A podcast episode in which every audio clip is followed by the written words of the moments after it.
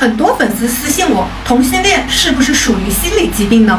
在我的这些粉丝和我的来访者当中呢，不乏有很多同性恋的来访者。在今天呢，我很负责任的告诉大家，同性恋呢不属于心理疾病，他们也是有人权和自由权的。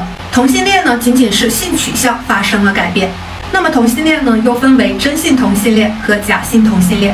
有百分之八十的同性恋的来访者呢，之所以会成为同性恋，很大的原因和他的原生家庭还有童年创伤有关。希望社会呢多去接纳与关注同性恋群体，大家不要用有色眼镜去看待他们，并且尊重他们。